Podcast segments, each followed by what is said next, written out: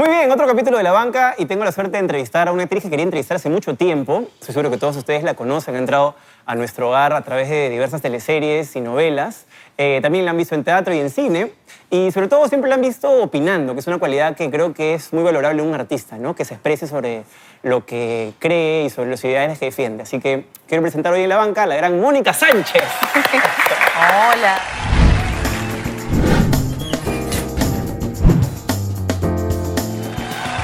Muchas gracias por invitarme. No, ha sido un lujo para mí que estés aquí porque quería tener hace tiempo, pero sé que las grabaciones pues son complicadas, trabajas en un lugar bien lejitos. Así es, estamos apartados del mundo, ¿no? Sí. En Pachacamac, así que es como irse un poco de viaje todos los días. ¿Y ya te acostumbraste a eso? Ya me acostumbré. A todo se acostumbra el ser humano. Es impresionante la capacidad de adaptación, Adaptación, que tenemos. sí. Pero sí reconozco que ya llevamos tres años, nos vamos para el cuarto, pero el año uno fue todo un, un proceso de adaptación, un movimiento complicado porque era más lejos, era pasar de, de un éxito así avasallante a probar algo completamente nuevo. Otro y personaje nuevo. Poniéndote tú mismo, o sea, el mismo grupo la valla muy alta, ¿no? Porque el mismo equipo que produjo Al Fondo hay sitio propone una serie en los 70, ¿no? Entonces era, superarse todavía, claro, a uno difícil. mismo, ¿no? sí, de época difícil, eh, en un estudio todo mucho más grande, mucho mejor tecnología, pero también todo mucho más complejo, ¿no? Entonces, como yo siempre digo, al comienzo no es solo irte lejos, es irte y no poder salir de ahí en todo el día, por ejemplo, ¿no? Eso, Claro. el impacto psicológico De alguna manera tienes que fuerte. prepararte mentalmente que no vas a salir ahí a almorzar, no vas a salir ahí, a menos que sea una cosa... sí, olvídate, tengo todos los points de Pachacamac. Yo, Claro. si no salgo a almorzar, creo que no podría sobrevivir. Pero no existe voy a mi casa a almorzar con no, mis hijas. no, eso no existe. Claro, eso no existe, caballero. Es- yo tengo la idea en la cabeza de que las cámaras, y es una cosa que me dijo Marcelo Mota que me pareció muy interesante, de alguna manera te quitan un poco de energía, ¿no? La, cámara, las luces, la gente, el trabajar en un medio como este, ¿no? ¿Sientes que a lo largo de estos años tú has trabajado muchísimo en televisión, además en series muy exitosas, muy mediáticas? ¿De alguna manera tu vulnerabilidad se ve modificada con esta vorágine que puede ser la televisión? Seguro, por supuesto. Te pone en un estado de exposición amplísimo, ¿no? La gama de, posibilidades de ser observado Tal cual. es vasta y los juicios de los otros también. Y así como hay un cariño de gratis, como siempre digo yo, que recibimos los actores y ahí viene el retorno de energía que tú gastas Así y no, no regresa como en el escenario, por ejemplo, de inmediato, pero regresa después, regresa con, con la mirada eh, incondicional, el cariño de gratis, la buena vibra que la gente te da a partir de que te conoce a través de un personaje. Yo he tenido la suerte de que siempre me miren bonito por mis personajes porque hay el villano, ¿no? Claro. Pero la gente también ahora ha empezado a distinguir al actor del personaje. Y, y así como hay cariño, respeto y gratitud de la gente, pues también hay prejuicios, juicios de valor y bueno, ideas, pero uno aprende eh, con el tiempo y en la vida que esos juicios son de los otros y no, no te definen a ti. Pero ¿no? queriendo que lo veas así como que hay personas que te devuelven esa energía gastada con un Mucho. aplauso, con un abrazo, Yo porque hay personas que... que- tal vez eso, no sé, que son súper tímidas o introvertidas, que tal vez eso lo- los agobia, ¿no? Yo, pa- para mí, ese es el mejor retorno, es lo que le da sentido a lo que hago, porque ¿qué otra cosa si no eh, tocarle un poquito el corazón y el alma a la gente es lo que desea un actor? Entonces, cuando ese corazón viene con unos ojos que te miran y quieren un abrazo de ti, una foto y decirte gracias, ahí está el retorno y ahí está la- el... Ahí está el momento en el que cotejas de que lo que estás haciendo llega, y llega bonito y es agradecido. Entonces es hermoso. Para mí es bien bonito. eso. ¿No necesitas algún método, digamos, para descargar o para, no sé, me acuerdo que tú pintabas Sí. este, tus mantas, coloreabas Sí. con plumones, y eras súper metódica y podías tener dos horas de, de un mantra pintado así en mil colores y decía, wow, a mí la primera línea ya me daba, me daba ansiedad nomás verte. A mí colorear una época me ayudaba mucho a pasar el, Sí, ¿no? a- el tiempo, o sea, a evitar la, la- Las esperas. la- exacto, el aburrimiento, la ansiedad que te puede generar esperar, que es mucho parte de nuestro trabajo. Pero ahora mis métodos han evolucionado, ciertamente. Ya no pinto tanto, pero busco espacios en paralelo en mi vida que nutran mi espiritualidad, que le den balance a mi energía, que creo que todos los actores deberíamos hacerlo, porque más allá de la cámara o el público, tú estás en permanente movimiento de tus emociones, tu psiqui está prestándose a una lógica que no es la tuya. Es una demanda física y emocional bastante alta, sin contar el desgaste de energía que requiere la cantidad de horas que estás de pie, en alerta, comunicando, ¿no? Entonces, sí creo que hay que buscar espacios en la vida que sean placenteros, que sean bonitos, para armonizar, para alinear otra vez. El ocio y el hedonismo es muy importante, ¿no? El ocio es fundamental, yo lo amo. Eh, ah, El hedonismo también, pero el ocio, yo amo llegar a mi casa, por ejemplo, una costumbre que yo tengo, llego y pijama regla. No puedo estar en mi casa con la ropa. Así sean las dos de la tarde. Así sean 20 minutos que voy a estar en mi casa. Sí, exacto. Pijama. ¿no? Este, es una forma de soltar todo y de y aunque sea 20 minutos a la cama, no para dormir, para no hacer nada, es, es este, un ver espacio la tele, jugar con los pisitos, muy así, placentero relajante. y que te permite además eh, renovar tu energía, ¿no? Sí, me encanta. Tú te formaste como actriz eh, en el TUC. ¿Qué crees que tendría que tener ahora un taller para que a ti te interese probarlo? Si es que fueras, no sé, obviamente tienes una carrera muy amplia, pero uno nunca termina de aprender. ¿Qué te interesaría que haya algún taller para Yo para acabo meter de un poco hacer un la- taller este año. ¿De verdad? Me encantó volver a estar de aprendiz, me encantó volver a. asombrarme como una niña y también a, a revisar la cantidad de, de- de vicios que uno va acumulando, de zonas de confort, de lugares comunes, de hábitos, que a veces con el tiempo, si te pones a mirarte, se van convirtiendo Son en una especie de cárcel. claro, claro. Y tú dices, hey, hey, hey, me estoy oxidando, estoy volviendo a lo mismo, me estoy aburriendo de mí mismo y quiero hacer una mejor oferta. ¿Y de qué era el taller? Y fue un taller con Alejandra Guerra y Lisette Chávez, maestras, lo máximo, ¿Algo sobre físico? la técnica del ECOC, sí. Entonces, que es la máscara neutra. Claro. Normalmente nosotros para comunicar usamos mucho la expresión facial y el verbo, o sea, fundamental. Entonces estamos así. ¿no? Pero el cuerpo ¿Te comunica algo? que comunica y que habla no está muy presente ni alineado con las emociones o con el verbo. Y ni siquiera lo miramos, ¿no? Entonces este, te ponen una máscara y te quitan toda la expresión facial y te quitan el verbo. Entonces tú tienes que contar una historia y, ca- y comunicar solo con el cuerpo, precioso.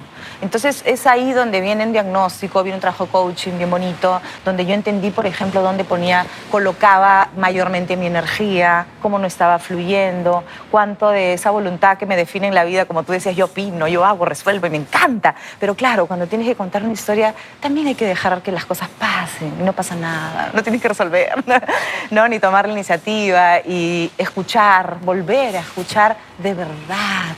Bien bonito, ha sido precioso. Tú realmente eres una apasionada de la actuación, ¿no? Sí, me gusta. Lo- veo que hablas con ella como una... Me gusta y me ha emocionado volver a ese espacio Claro.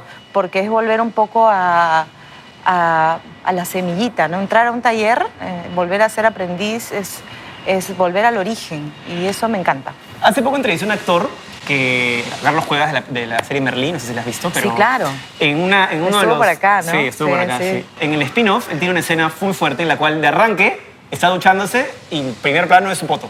Ajá. Su culo así pelado. Ajá. Y yo le preguntaba a él, lo mismo que te quiero preguntar a ti, que alguna vez has tenido escenas de ese tipo, ¿cómo se hace cuando el actor o la actriz tiene que trabajar una escena en pro del personaje, pero que involucra directamente su sensualidad, su sexualidad La piel, o la piel? O sea, Claro. es una cosa... el erotismo. Claro, ¿no? porque uno dice, no, es un personaje.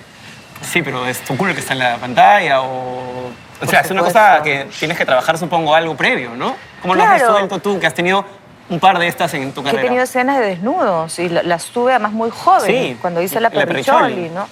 Y creo que gracias a la pureza que tenía en, en esa época por mi edad y el arrojo, también fue más fácil. Tal vez ahora sería un poco más difícil, no lo sé. Pero cada vez que me han preguntado, ¿y cómo haces para hacer una escena erótica?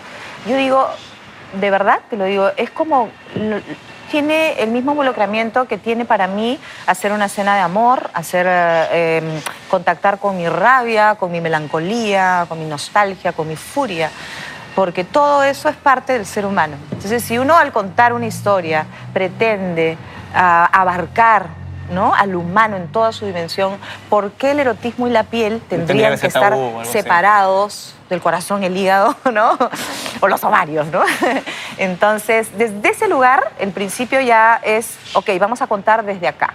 ¿Qué vamos a contar? Ajá. Tiene que ser evidentemente una escena que justifique Claro. que tu piel quede expuesta y vulnerable. No es porno, obviamente, ¿no? Obviamente, ¿no? Ni el capricho de un director, obviamente, ¿no? Este, Que pasa mucho. Ni rating, obviamente. Que ¿no? tripe la que aguja, ¿eh? Saca teta, que suba el rating. Siempre bromeamos con esto, ¿no? Es otro precio, sí. Siempre bromeamos con esto. Claro, claro.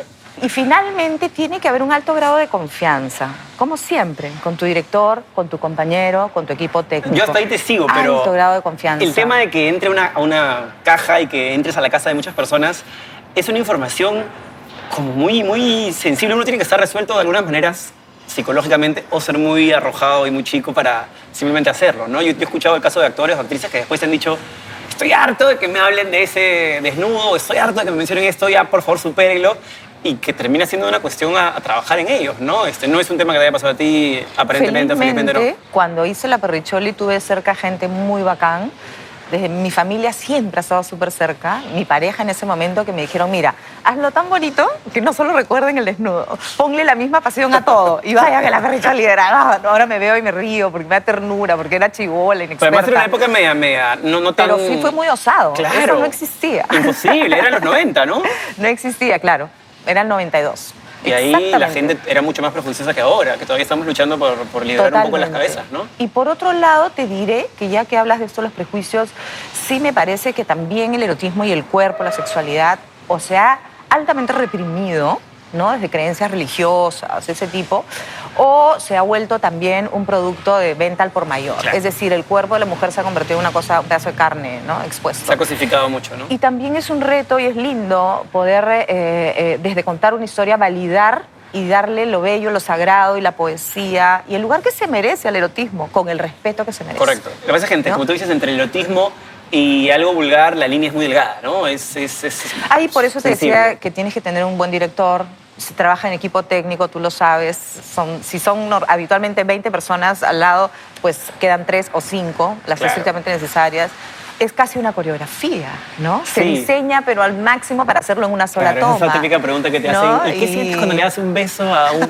Es que no es Estoy- un estoy chambeando, beso. ¿sabes? Estoy- el director me dice a la derecha, la luz a la izquierda. Tal y- cual. Y a la vez tienes que ponerle la emoción que haga que comuniques algo real, ¿no? Sí, pues está lleno también de truquitos, de artificio nuestro trabajo. Pero lo, lo bonito y el reto es eh, que tenga una dosis de verdad para que el otro, el público, conecte con lo que le estás dando.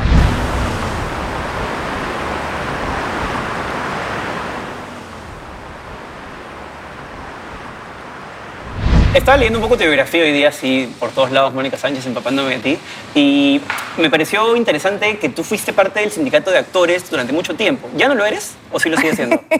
Fui secretaria general del Sindicato de Actores de Televisión y Cine en una época fantástica donde había mucha competencia y donde pensamos que era el momento para poder mejorar nuestras condiciones laborales. Pero el gran, el gran eh, obstáculo no estaba afuera, el gran obstáculo estaba adentro, estaba en casa. Es decir, en el miedo que los propios actores teníamos a constituirnos en un gremio formal y que mire al empleador, es decir, al empresario, no como un enemigo, ni como el patrón, Ni como, como, claro. se hacía antes, sino como un tío, una tía con la que tú te sientas a una mesa y negocias. A mí me encanta negociar. Y, y con que estás los dos... Tú mismo manejas todas tus cosas, eres tu propia manager y en fin vas Tengo, negocias. tengo quien me representa, pero hay cosas que yo negocio y me gusta hacerlo y he aprendido a hacerlo. Yo te imagino sentada frente a un gerente de marketing que te dice, ya, Mónica, quiero que hagas esto, esto y te digo, ya, esto cuesta tanto. Por supuesto. Así, mira, esto. Y, pero, Mónica, ¿es Por supuesto. Y tengo argumentos. ¿Lo paras o...? para. es bien bonito haber perdido el pudor. Muchas veces es muchos compañeros te dicen, pero ¿cómo vas a hablar bien de ti? Tiene que hacerlo un tercero. Y yo digo, pero es que si tú no eres capaz de decir esto valgo, es porque no lo sientes realmente. ¿Cómo se lo transmites a un tercero? Lo cortés, no- lo cortés no quita lo valiente.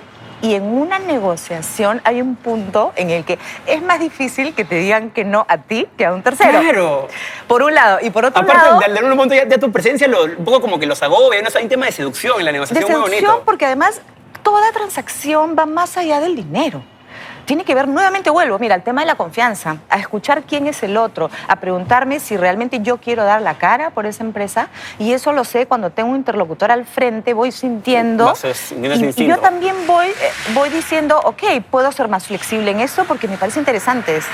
Y porque eso me podría po- dar posibilidades de otras cosas. Entonces, cuando lo ves solo desde una, un- una negociación de un contrato, desde el punto de vista de una transacción de dinero, estás frito. Claro. frito. Es mucho más que eso. Sobre todo en un trabajo como el nuestro. Es que hay- hay mucha gente pones que- la piel, o sea, pones tu identidad. Claro, es tu imagen la que está es dando la mucho cara. más. Y tienes que creer en aquello a lo que vas a representar. Yo no podría representar a Una que alguien no o consideres. algo en lo que no Claro. tengo algún nivel de empatía, por ejemplo, ¿no? Creo que muchos de nuestros amigos, compañeros, en fin, les da como, o sea, pueden negociar, pero les da pudor hablar de plata. Sí. Es como, ya, págame 10. Y están en su cabeza, no debería haber dicho 15, 20. Y, y puede ser un ejercicio difícil, ¿no? Yo aprendí porque, Sí. bueno, mi viejo lo hacía muy bien y después yo me mandé y la primera salió bien y de ahí dije, "Ah, esta bueno, no es tan difícil. hay Y que el miedo se con-". huele. Claro, y te agarran y el abajo. miedo Sí, se huele. claro, y, bueno, el Perú está lleno de miedo, no, no solamente los actores, ¿no? El- somos un país donde el miedo está muy latente, está muy presente, ¿no? Entonces, cuando no hay el miedo, hay la posibilidad de dialogar sin enojo, sin prejuicio y sin vergüenza y con libertad, ¿no? Y es, todo eso se aplica también a una negociación. ¿Y crees que funcionaría un sindicato ahorita en este momento? Con tanta independencia, con, tanta, con tanto emprendimiento, con esta crisis que están teniendo los medios de, de televisión grandes, históricos. No sé, ¿qué, qué piensas sobre eso? Ay, nunca voy a perder la fe, pero, pero creo que el día que todos aquellos que queremos conquistar algo, empecemos por preguntarnos qué cosa de mí tendría que modificarse para que el otro me mire con otros ojos, la operación sería más eficaz y más exitosa. Mientras vivamos solo en la queja y depositemos solo en el otro la responsabilidad de que las cosas mejoren, difícil, porque tú no tienes ningún control sobre el otro, pero sí lo tienes sobre ti.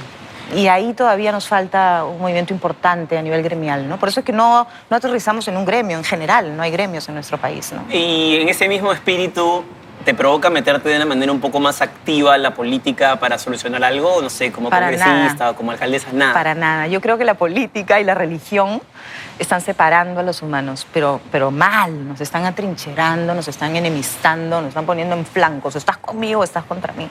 Nos están llenando de Las redes sociales está lleno de, de ese prejuicio, ¿no? O eres rojo, o eres azul, o eres derecha, o eres izquierda, no puedes estar... O sea, no puedes opinar un poco de aquí o un poco de allá porque automáticamente te cae un juicio de valor de alguien que no te ha visto en su puta vida, que no sabe ni quién eres, Sí.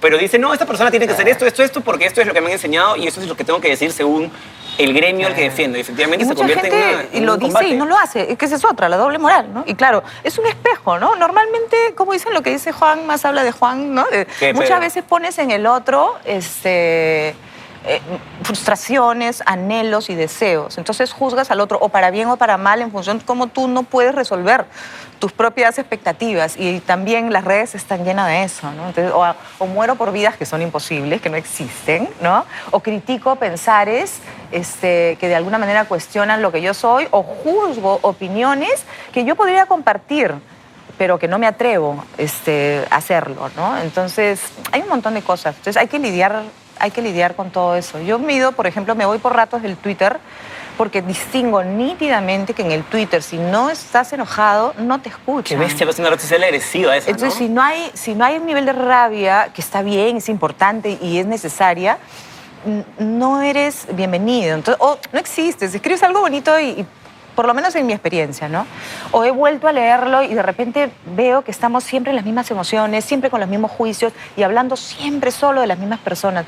A mí, sinceramente, me cansa, porque creo que somos mucho más que solo corrupción. Creo que somos mucho más que cuatro cada vez más gatos malea- maleantes o malandros que se quieren levantar al país. Hay que estar atentos, pero también hay que estar atentos a otras cosas, ¿no? Pero siempre, sin embargo, has tenido la responsabilidad de opinar, de decir, esto me parece bien, esto me parece mal. E incluso creo que en algún momento has dicho, tal vez me equivoqué o tal vez no, pero me gusta a mí eso porque lo asocio con la, con la libertad, con el hecho de que uno tiene que, que a veces emitir opinión. Me parece que hay una frase de Dante que es algo así como, hay un lugar en el infierno para los que no se manifiestan cuando las cosas están realmente quemando, ¿no? Y, y creo que tú eres una persona que siempre lo ha hecho. ¿Hay alguna cosa de la que de repente digas, me arrepiento o no debí decir esto o en su momento lo sentí pero tal vez ahorita ya no. ¿Te ha pasado algo así?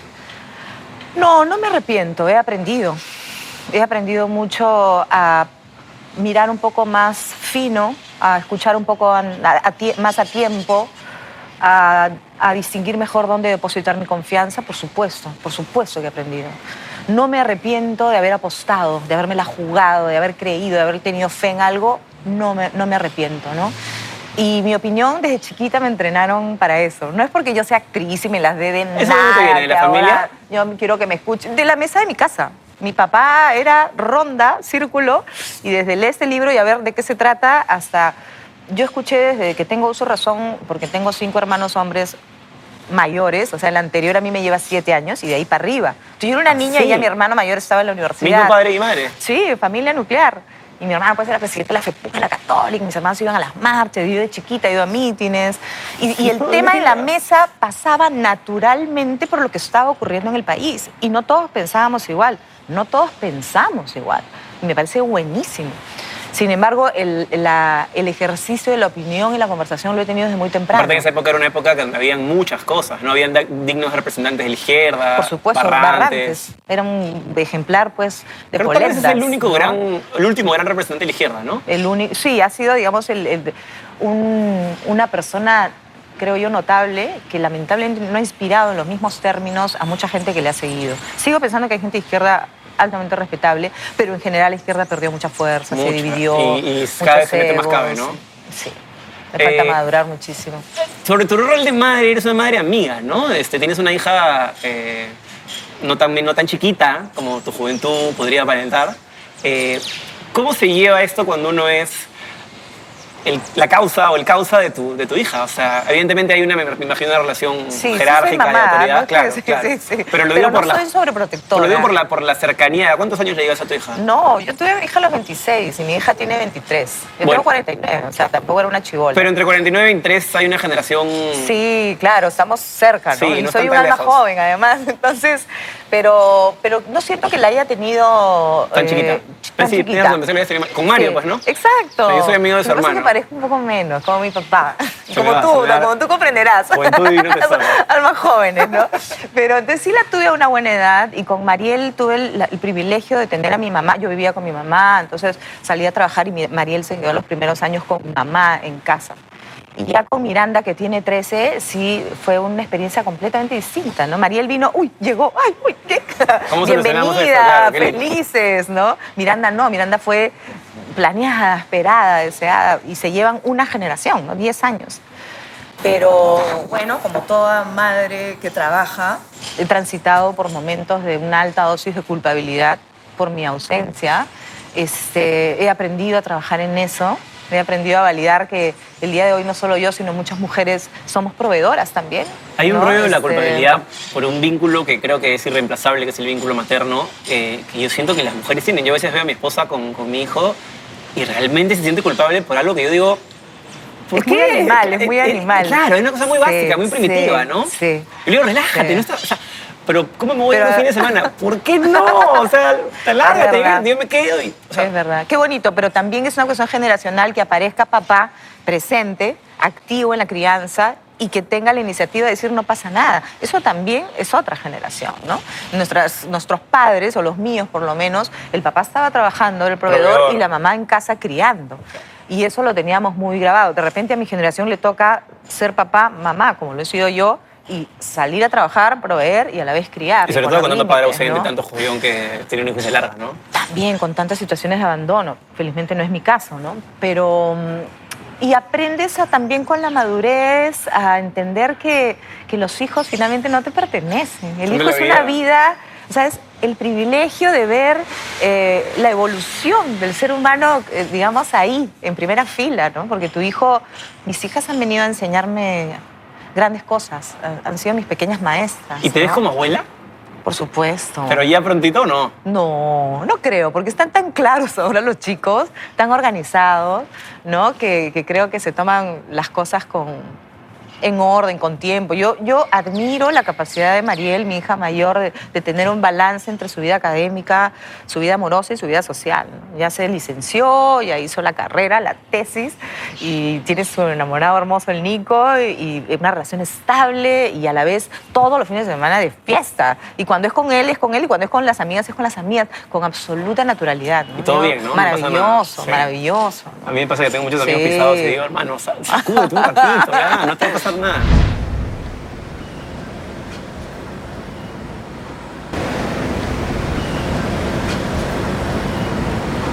Mónica, si yo te doy un millón de dólares, un equipo técnico y unas cuantas cámaras, ¿qué harías?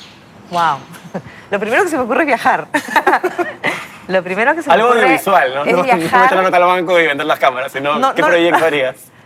No, no lo he pensado así, pero una de las cosas que sí, sí me, me interesa y las aprendí, por ejemplo, con UNICEF, siendo embajadora de UNICEF, es cómo eh, hay experiencias altamente inspiradoras y muy exitosas en el interior de nuestro país que nos hablan de relaciones de comunidad, de cómo incorporar a la infancia, de cómo combatir la violencia, de cómo empoderar esa famosa palabra las mujeres, este, que no, se, no están visibilizadas. ¿no? Y así debe ocurrir en el mundo entero.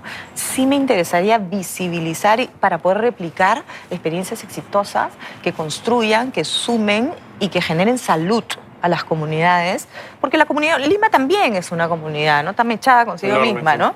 La comunidad no es solo el pueblito en la pues, sierra claro. o la- ¿no? los indígenas en la selva, ¿no? Me gusta mucho la idea de generar la posibilidad de vibrar en comunidad, porque estamos en una época de alta separación y hostilidad, ¿no? Entonces, sí, sí me- lo primero que me viene es promover eso, ¿no? O temas de... Como conductora, Por supuesto. me has conducido algunas cosas, ¿no? Hace poco Ah, conduciste sí. una cosa de sobre violencia contra la mujer en Canal 4 a las 10 de la noche, me parece. Ah, eran unos unitarios. Sí. Sí, efectivamente. Tú salías así con tu cara súper Sí, con mi seria. cara seria, ¿no? Sí. sí, con el pelo largo, así. Y sí, he hecho unas pequeñas cosas, mucho menos de lo que me gustaría. Me apasiona la conversación, como te darás cuenta. Yo sé que es fácil conversar libre y otra cosa es conducir una conversación. Sí, claro, ¿no? porque tienes a un tipo que te está diciendo, ya, Tienes este, tiempos. está picando el rating, sigue, sigue, y tú de repente no sabes ni qué has hecho, o tienes a otro que te dice, y eso es... Me parece, a mí, por ejemplo, me seduce mucho la idea de- de poder hablar de cosas de las que no se hablan en televisión. Yo no puedo creer que hayan programas a las 12 de la noche en los que hables de lo mismo que hablas al mediodía, cuando podrías estar conversando de temas tanto más adultos, interesantes, osados, desde un lugar de apertura, pero también de respeto, de validación del otro. Como hay en otros países, ¿no? Testimonios de gente que las cosas no preguntarse por funcionan. qué. Acá hacen una cosa así, terminas siendo policiales o metes calatas y haces una... O sea, ¿cuántos programas han empezado con un bonito monólogo, con una idea de humor, con un pequeño sketch? Claro. No funciona, quítalo, policiales. Y yo creo que ese es el reto para la televisión abierta, que si no se reinventa, se le van a llevar de encuentro. ¿Crees que está muriendo la hoy- tele abierta o no? Mira, yo creo que pasa lo que se decía con el libro, con el disco, Kindle, sí. ¿no? O sea, son procesos naturales donde empiezas a mirar a otro lado y a depositar el conocimiento en otro lugar, en este caso el entretenimiento. Pero espero y deseo que sea también un proceso, ¿no? Porque genera trabajo a mucha gente. Pero está súper ¿no? golpeada la industria, ¿no? Hablamos hace un rato. No sé si tiene que ver con el encendido, con que la gente ya no se sienta a las 7 de la noche a ver el capítulo en familia, la mamá, la mamá, Claro. el perrito, el Porque puedes ver ese mismo capítulo a la hora que quieres y Tal donde cual. quieras. La libertad hace que, Sí. que no estés amarrado a un horario, ¿no? y creo es. que hay direc- directivos que no la ven o no, no, no la leen. O sea, Creo que hay que tener una mayor visión, una capacidad de adaptación. Creo que hay que defender también las cosas en las que uno cree, pero hay que nutrir, enriquecer y reinven- y reinventar muchísimo el ¿tú ves material. abierta? no, muy poco. ¿Te sientes a ver tu chamba? muy, muy poco. o sea, no En te digo realidad- chismes de mediodía, ¿no? Pero no, creo- no, no, mi chamba la veo eventualmente porque me parece que hay que verla, ¿no? Este, porque quiero también, quiero mi trabajo y porque está bueno mirarse, pero no es un hábito, o sea, de verdad. Hace unos 10 años te aseguro Sí. que tú y yo sa- sabíamos que daba a las 3 de la tarde en Canal 2 o en Canal 4. Ahora es imposible. No, Sí. no tengo idea que da al mediodía. O sea, sé que hay personas hablando a otras personas, pero no sé- Claro, no sé mucho más. la oferta es mucho más vasta para todos. No está Netflix, está un montón de plataformas este, donde puedes elegir si, se- si de audiovisual se trata, el cable, donde quieres puedes ver cosas, ¿no? Entonces, y hay historias increíbles, Sí, tan bien hechas. Sí, que, están bien wow, hechas que da, gusto. Se y da ganas de hacer algo así también acá, ojalá, ¿no? Eh, hay una todo. pregunta que le hago a todos mis invitados, como para ir cerrando, que tiene que ver con la muerte. Eh, porque me parece que puedes conocer a, a una persona a través de cómo la ve. Y esa es la pregunta. ¿Cómo ves la muerte? ¿Cómo la, cómo la sientes? ¿Cómo crees que, que es? ¿Crees que es algo un poco más metafísico que luego te vas hacia algún espacio correcto? ¿O sencillamente crees que jalan el cable, se la energía y buenas noches los pastores? No, yo creo que es un tránsito que, que está dentro de, de la línea de, de la experiencia de vida, ¿no? O sea, sí creo que tenemos otras vidas, sí creo que mutamos, sí creo que venimos para aprender, a mejorar, este, a evolucionar, por supuesto. Y desde ese lugar, si estamos aquí por eso, es que podríamos seguir haciéndolo. O lo hemos hecho antes, o no. ¿No, no Claro te que pasa que a sí. veces, no sé, yo a veces quiero creer en la reencarnación, pero otras siento que es más miedo hablando y diciendo no te puedes morir, weón, no se puede acabar acá, tienes que convertirte aunque sea en perro después, pero algo tiene que pasar, pero A mí me encanta la idea, o sea, yo te digo, yo me voy a flotar en magnesio y cada vez que floto, para mí es como una pequeña muerte, es como desaparece el cuerpo físico y aparece la conciencia. en estas islas de, de flotación. Sí. Este, y esa es una experiencia preciosa porque desaparece todo el ruido y la información que hay acá, pero somos además energía y conciencia. nosotros somos mucho más que ese envase, ¿no? Entonces, ese envase es un depósito, pero en realidad el- somos mucho más que eso. Y ¿no? entras así, musiquita, aislado totalmente de la nada. Estás ahí que bueno, He, he- he aprendido a escuchar mucho, mucho mi, mi mente, a distinguir cosas en mi cuerpo, a Me invitaron a hacer eso, pero yo soy muy Sí. ansioso, ¿sabes? Yo no... no Mejor, pues hazlo. Hay que sostenerlo. es que yo no la puedo. primera Me vez que la, lo me hice, entra la huevada y digo, ya no está la puerta, ¿dónde me queda? la primera esto. vez que lo hice me, fui- me fue pésimo. ¿Ah, sí? Me descompensé. Hay que sostenerlo. Y, y uno, dos, tres, hasta que vas entendiendo. Recién a la cuarta yo entendí la real dimensión de lo que significaba ese espacio. Ya voy yendo Pero, muchísimas ¿las primeras tres veces. todo mal? No, fue un proceso. Gracias al a flotar en magnesio, no, importa- no sé si va a dar tiempo para hablar de esto, pero te cuento. Métele. Yo descubrí que tenía una cuestión que se llama disautonomía, por ejemplo, que tiene que ver el sistema nervioso central reacciona, por ejemplo, a la temperatura. Yo no sabía por qué le tenía como ah, fobia al sauna, no me gusta el calor, el sol me agrede, y resulta que mi sistema nervioso central reacciona a cierto grado de calor con rechazo. Entonces habían puesto una temperatura que hizo que yo me descompense y salga de hecho un guiñapo. Entonces me fui a donde una bióloga, que es la que ve mi salud, y ella me da una explicación científica. Me encanta eso. Tengo un lado bien racional. Cuando me explican científicamente qué había pasado con mi cuerpo, me dicen, vuelve, pero no vuelvas una hora, vuelve 20 minutos y no pongas 37 grados, sino 35. A mí eso me encanta. ¿En serio? ¿Y en a ver, cambió la hueva? voy y todo cambió. Maravilloso. Entonces empiezas a entender, a escuchar. Y el día de hoy la buena noticia es que la ciencia viene y le pone nombre y apellido a muchas cosas que hemos tratado de maneras muy generales. El estrés. Suéltalo, ¿no? La culpa. No Déjalo ser. Es muy una persona general. tiene depresión clínica, ¿no? Bacán, pero el estrés afecta a cada individuo de una manera particular. Y esa manera particular se refleja a través de tus órganos, de tus pensamientos, de tus emociones. Entonces, mirar un poquito más adentro que afuera y descubrir, tenemos una- un ámbito de posibilidades increíble. ¿no? Yo estoy fascinada con cómo la ciencia el día de hoy, mira que vengo de un padre naturista, de nunca ir a la farmacia y no creer en los, en los médicos. medicina occidental. Eh, eh, sí, en la medicina alópata. Y de repente ahora descubro que la ciencia ha evolucionado y está mirándonos en otros ¿Te términos. automedicas? ¿Te metes una pastilla? ¿Tienes que hacerlo? No. ¿Prefieres ir por una, algo miópata o algo más natural?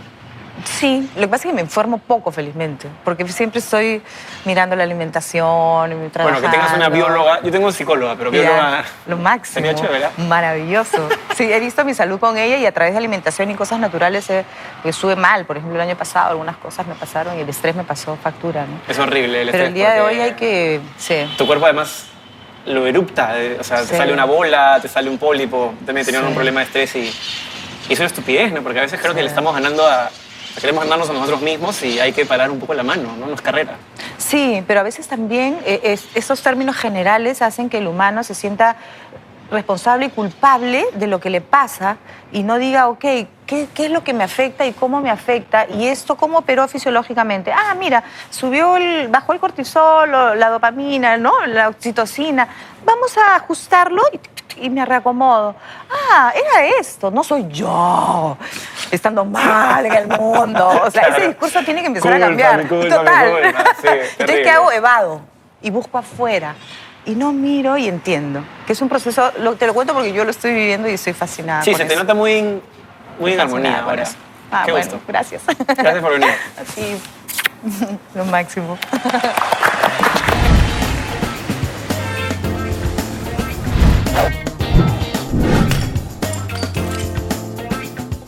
¿Tele, cine o teatro? Los tres. Para escuchar mientras manejo, ¿baladas o reggaetón? Rock de los ochentas. Bien. ¿En un chico, su cara o su cuerpo? Su cara. ¿Qué es peor? ¿Que un chico tenga mal aliento o que tenga ala? Ala, qué fuerte. Los dos, pues, ¿no? Ala fue una expresión, ¿ah?